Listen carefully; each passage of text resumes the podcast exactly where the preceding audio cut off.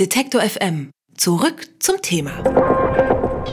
Ab heute läuft in den deutschen Kinos das ambitionierteste Crossover-Event der Filmgeschichte. Das sagen zumindest die Marvel Studios über ihren Film Avengers Infinity War, der sage und schreibe 19. Film im Marvel Cinematic Universe. Was das überhaupt ist, so ein Cinematic Universe und ob das die Zukunft des Kinos sein könnte, das bespreche ich mit meinem Kollegen Christian Eichler. Hi Christian. Hallo. Wie viel der 19 Marvel-Filme hast du gesehen selbst? Ich habe durchgezählt 17. Ich habe den. Boah, das ist kein schlechter, kein schlechter Schnitt. Ja, und ich weiß auch gar nicht warum, weil ich bin ein großer Kritiker auch der Marvel-Filme, aber irgendwie so man guckt sie dann doch alle irgendwann mal auf den Sonntag, so wenn man nichts zu tun hat. Irgendwie, außer den neuen Spider-Man, da war ich irgendwie nicht so äh, gehuckt. Und dann jetzt den äh, Avengers habe ich noch nicht gesehen, gucke ich äh, Sonntag dann, ja. Hast du Black Panther gesehen?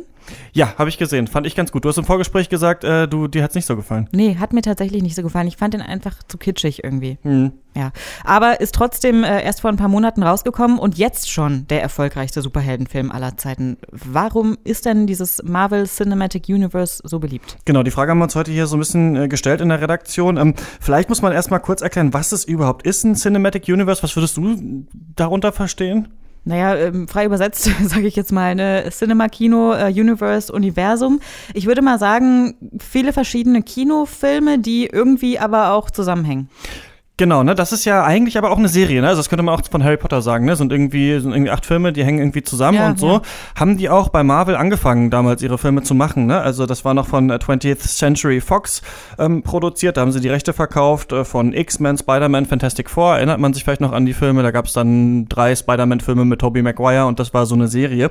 Und dann hat Marvel aber 2008 gesagt, okay, wir verkaufen nicht nur die Rechte und produzieren da irgendwie mit, sondern wir gründen ein eigenes Independent-Produktionsstudio erstmal, das dann kurz darauf später von Disney gekauft wurde. Also jetzt ist das alles im großen Disney-Konzern, der auch Star Wars hat und so. Und wir machen das selbst, haben die gesagt. Und eigentlich mit damals noch nicht so den geilsten, größten Superhelden, die es gab. Also jetzt kennt die natürlich irgendwie jeder, Iron Man, Hulk, Thor und so, aber das war so ein bisschen schon die leichte zweite Riege vielleicht, ne? Also wirklich äh, Fantastic Four, X-Men, Spider-Man waren eigentlich die allergrößten. Haben gesagt, wir machen dasselbe, wir machen erstmal den ersten Iron Man-Film, dann machen wir einen Captain America-Film und so weiter. Und der wichtige Film eigentlich, der es zum Cinematic Universe macht, ist der erste Avengers-Film. Da kommen nämlich dann diese ganzen Helden alle zusammen in einen Film. Also man kennt die schon aus unterschiedlichen Serien und dann treffen sie in einem Film zusammen. Und das ist so ein bisschen dieses ähm, Crossover-Phänomen. Das kennt man auch manchmal aus der Musik, wenn dann mal, gut, im Hip-Hop ist es ganz oft, ne, dass Leute irgendwie mal zusammen auf einem Track mhm. rappen und das gibt's natürlich auch in Comics und sowas. Aber so für die Filmgeschichte war das eigentlich so ein ja, ziemlich wichtiger Moment eigentlich dieser Film und das hat dann so das MCU, sagt man, begründet. Aber wenn du jetzt Avengers sagst, hatte diese Idee mit dem Cinematic Universe nur Marvel? Also Marvel war da jetzt in der neuesten Zeit zuerst mit da, aber ähm, viele andere hätten auch gerne so ein äh, Cinematic Universe. Das ist ein bisschen so, wie wenn man, hm, sagen wir mal, du hast eine Idee für einen Text und sagst, ich gründe jetzt aber ein Online-Magazin oder sowas. Ne? Erzählst all deinen Freunden davon so oder ich will, ich sagst all deinen Freunden, ich will einen Marathon laufen, bist aber noch nicht einmal gejoggt. So machen das eigentlich die anderen. Ne? Die wollen eigentlich alle das Cinematic Universe, will eigentlich jeder haben, aber sie gehen nicht so genau den, den langen Weg. Das äh, schreibt auch äh, Peter Wingnold, der ist Medienwissenschaftler und hat ein Buch über das MCU geschrieben. Das Buch heißt äh, das Marvel Cinematic Universe, Anatomie einer Hyperserie. Hyperserie nennt er das, ne? So eine Serie von Serien. Ne? Also du hast quasi bei Marvel die Avengers gehabt und nach den Avengers gab es dann aber Iron Man Teil 3. Ne? Also dann gehen die quasi wieder alle zurück in ihre eigenen Serien, dann kommen die alle immer zu jedem Avengers-Film, kommen die alle wieder zusammen und kloppen sich gegenseitig wieder. Und ähm, ich habe ihn auch gefragt, warum Marvel so erfolgreich ist und die anderen nicht.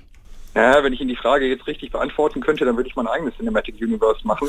ähm, meine, also meine These wäre, dass alle diese Studios halt versucht haben, das ganze Ding komplett zu überstürzen irgendwie. Ja. Und jetzt, wo man sehen kann, das funktioniert halt nicht so gut, irgendwie würde ich dann vielleicht mit meiner These, dass ich das Cinematic Universe als ähm, dominantes Produktionsmodell der näheren Zukunft durchsetzen wird, vielleicht auch wieder ein bisschen vorsichtiger werden. Man hat es versucht, man kriegt es irgendwie nicht hin. Ja, also er hat nämlich in dem Buch das äh, schon ähm, ich glaube, zwei, drei Jahre jetzt alt ist, nämlich geschrieben, so das ist das Zukunftskonzept fürs Kino, das wird jeder machen. Jetzt hat man eben gemerkt, dass es zum Beispiel das Universal Dark Universe gab. Vielleicht kann sich jemand noch an den Film Die Mumie mit Tom Cruise erinnern vom letzten Jahr, der ja, mega gefloppt ich. ist. ja, und da ähm, haben sie nämlich auch gesagt, okay, wir machen erstmal die Mumie, dann den unsichtbaren Mann, dann irgendwie noch den Werwolfmann und dann kommen die alle auch zusammen in einem großen Universum. Oder Transformers oder World of Warcraft, ne, diese Videospielverfilmung gab es auch, da wollte man auch das Universe draus machen. Das Problem ist halt ein bisschen, wenn die Leute schon keinen Bock auf deinen ersten Film haben, dann hat auch niemand Bock halt, sich die ganzen anderen äh, anzugucken, genau.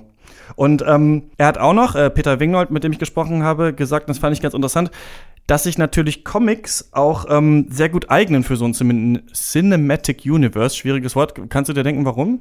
Tja, wenn ich jetzt Comic-Kennerin wäre, könnte ich das bestimmt. Ich, treffen die sich auch in den Comics schon immer? Ja, genau, die treffen sich auch äh, in den Comics und deswegen ähm, sagt auch Peter Wingnold, dass ähm, sich quasi die, die Hollywood-Studios eben auch was von den Comics abgucken. Das kann man sagen. Also es gibt da durchaus Argumente in der Comicforschung, dass man an, anhand dieser Comic-Verfilmung sieht, wie ähm, die Filmindustrie im großen Stil jetzt nicht nur die Inhalte der Comicindustrie aufgreift, sondern sich auch deren Produktionsmodi aneignet.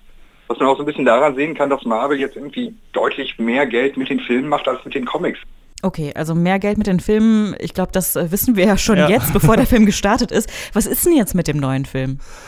Ja, gut, wenn man jetzt schon geistig ausgecheckt ist, ne, mit den ganzen Helden, ich versuche es nochmal einfach zu sagen. Also, ursprünglich haben die angefangen, diese paar Einzelfilme zu machen mit diesen Einzelhelden und die alle zusammenzubringen. Und dann sind die Helden wieder zurück in ihre eigenen Serien und für den zweiten Avengers-Teil auch wieder zusammengekommen. Ne? Und dann wurden im zweiten so ein paar neue noch etabliert.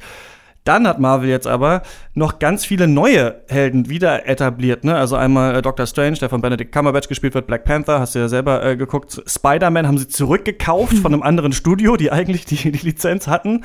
Und ähm, jetzt klatschen sie die eben auch noch alle in diesen Film rein. Und das heißt, da hast du irgendwie 21 verschiedene Helden, die dann gegen Thanos, der da der Bösewicht ist, äh, ja, sich prügeln. Und das ist so ein bisschen das Besondere, dass jetzt halt die Frage ist, wie kriegt man noch mehr Menschen in einen Film irgendwie? Aber sie haben es scheinbar vielleicht geschafft.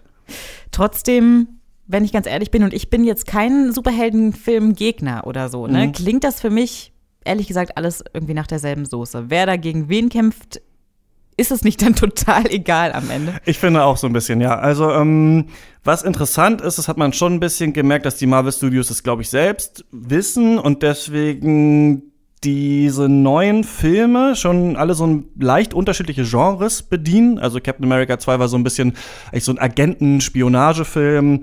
Der neue Spider-Man so eine Highschool-Comedy. Black Panther vielleicht wichtig für die Repräsentation von Afroamerikanern und von Afrikanern und so weiter. Also man versucht immer schon ein bisschen was anderes zu machen. Die Story ist natürlich immer gleich. Irgendwer kämpft gegen irgendwen, am Ende explodiert alles. Ähm, was ich ganz interessant finde daran, gerade am neuen Film, ist, dass du halt so viele hochkarätige Schauspieler da jetzt drin hast, die so alberne Rollen oh, spielen. Ja. Also das ist natürlich total witzig, ne? Also irgendwas irgendwie Benedict Cumberbatch, Mark Ruffalo, Scarlett Johansson, Chris Pine, Robert Downey Jr. und so weiter. Aber ähm, ich persönlich habe auch nicht so die Hoffnung äh, für den neuen Film. Ich, ich, ich stelle mir das vor wie so ein Autounfall, wo man dann trotzdem hinguckt. So denke ich mir, diesen, also ich, wenn man den Trailer sich allein nur anguckt, denkt man, wie soll das überhaupt, was soll das für eine Handlung sein? Ne? Irgendwie. Wo gucke ich erst äh, überhaupt hin? Ja, genau. Was, was soll hier eigentlich erzählt werden? Du kannst ja quasi nur die Geschichte erzählen, alle kämpfen gegen einen, weil anders kriegst du ja gar nicht so viele, so viele Storystränge zusammen. Aber Peter Wignold, der hat ihn schon gesehen, äh, Avengers Infinity War, und der ist durchaus begeistert. Ich habe ihn am Dienstag gesehen und ich fand ihn wirklich, wirklich gut. Also er hat mich wirklich mitgenommen. Und ähm, wenn man in dieser Serie drinsteckt, dann ist das tatsächlich der Film, auf den dieses ganze Projekt jetzt zehn Jahre lang hingearbeitet hat. Es wurde ja im Vorfeld schon angekündigt von den Produzenten, von den Regisseuren, irgendwie, es geht jetzt halt wirklich auf die Finalstrecke zu, es wird das Endgame irgendwie und das Gefühl hat man auch wirklich, wenn man diesen Film sieht. Also da rollen enorm Köpfe, ähm, harte Fans werden einen großen Herzschmerz haben bei diesem Film. Man weiß natürlich bei Superheldenfilmen dann nie, ist das jetzt endgültig, kommen die dann irgendwann in einem Jahr wieder, wird man eine Lösung finden, um alles wieder gut zu machen? Die Antwort lautet wahrscheinlich ja, aber es ist schon ein großes Kinoereignis.